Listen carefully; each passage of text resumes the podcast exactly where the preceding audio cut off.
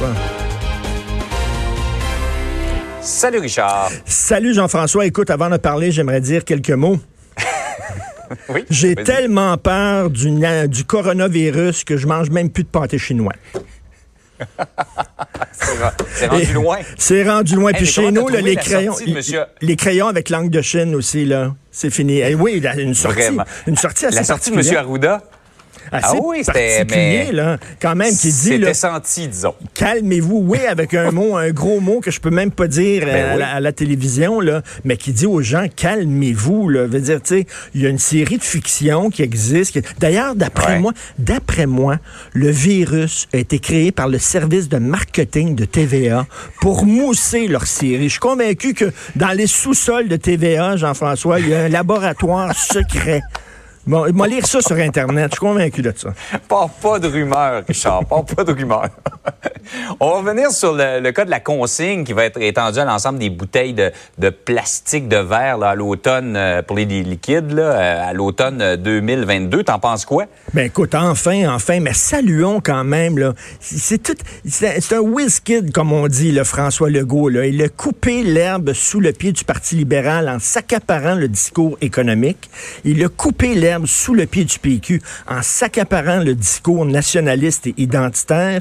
Et là, il est en train de couper l'herbe sous le pied de Québec solidaire en s'accaparant le discours écologique. Quand même, c'est quelque chose. C'est un gros coup. Donc, euh, enfin, on va pouvoir, euh, maintenant, c'est fini le bac bleu. Pourquoi? Parce que les bouteilles se cassaient dans le bac bleu et après ça, ça contaminait le verre et 70% du verre, du verre des bouteilles qu'on mettait dans le bac bleu euh, finissait directement dans le dépotoir. Ça ne fonctionnait pas. Là, bon, il va falloir aller quand même dans des points de collecte. C'est-à-dire qu'avant, on mettait ça dans le bac bleu, on sortait ça, on s'en lavait les mains, puis après ça, c'était plus notre problème. Là, il va falloir chacun faire un effort, ramasser les bouteilles dans un sac, pas dans un sac de plastique, pas dans un sac de plastique, là, dans un sac de tissu, et aller à un point de collecte. Moi, j'avais des craintes en disant, ça va être où ces points de collecte-là? Est-ce qu'il va falloir faire un détour? Est-ce que ça va être difficile? Là, on dit que ça va être proba- probablement dans des stationnements de grands supermarchés, mais il va falloir faire la queue. là. Il va falloir attendre là, quand même là, avec notre sac rempli de bouteilles, puis après ça, mettre ça dans les gobeuses là, puis, euh, pour avoir de l'argent. Ouais. Et, et- et Jean-François, il y a des gens qui disent que peut-être qu'on aurait pu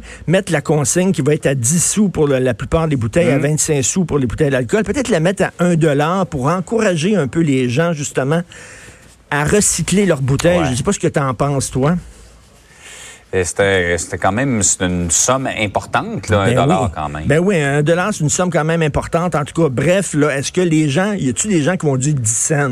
Ça vaut pas à peine 10 cents. Ouais. Je vais prendre ma bouteille puis je vais mettre ça euh, Ouais. euh, au- au- aux poubelles. Je le sais pas, mais bon, on fait un effort. Et tu sais, on, on est en train de changer nos habitudes. On l'a vu là, avec le Mm. sac de plastique, là, qui on veut se débarrasser du sac de plastique. Et, Tu sais, des fois, ils nous tapent ses nerfs, les militants écolos, les militants verts. Tu sais, Dominique Mm. Champagne qui est tout le temps collé au plafond, puis tout ça. Mais ça, ça prend des crinqués des fois, ça prend des gens Ah ouais. excessifs pour finalement, après quelques années, effectivement, ils ont raison, puis on change nos habitudes. Donc, euh, coup de chapeau euh, aux militants écolos qui, des fois, nous, nous rendent un peu verts de rage. Ouais, euh, une petite victoire pour les Petite écolos. victoire, tout n'est pas tout gagné, cependant. Non, non, non, tout à fait. Euh, par ailleurs, euh, le PQ euh, semble pas nécessaire, semble très réticent, disons, à ce qu'on aide encore Bombardier. Hey, quand on donne de l'argent, est-ce qu'on peut émettre des conditions? Regarde, prends la Fédération des femmes du Québec. Le François Legault, là, finalement, il Ouais. remettra pas en question le financement de la Fédération des femmes du Québec. Mais je m'excuse, mais on vous donne de l'argent chaque année.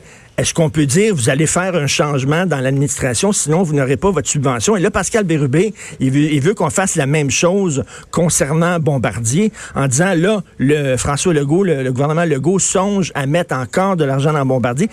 Est-ce qu'on peut émettre une condition, c'est-à-dire, ben, vous allez faire le ménage parce que M. Bellemare n'est plus l'homme de la situation. Si vous voulez qu'on vous donne de l'argent, qu'on vous signe un chèque, euh, changez de boss. Et moi, c'est de la musique à mes oreilles. Rappelez-vous, Bombardier, lorsqu'ils avaient besoin d'argent euh, du gouvernement, on a mis quoi, plus d'un milliard de dollars dans la C-Series. Une des premières affaires qu'ils ont fait, les dirigeants de Bombardier, ils ont augmenté leur salaire de 48% Tu t'en souviens, Jean-François? Ouais. Ça avait ouais. mis les Québécois en furie. Ce n'est plus l'homme de la situation. Bombardier est toujours dans le trouble. Ils ont tout le temps besoin de l'aide du gouvernement. Moi, je suis d'accord avec Pascal Birbé. Je suis convaincu qu'il y a beaucoup de Québécois qui sont d'accord. Vous voulez de l'argent? Changez de boss. Sinon, vous n'aurez pas une scène. D'accord avec ça. Richard, merci beaucoup. Merci beaucoup. Je mangerai même pas de macaroni chinois.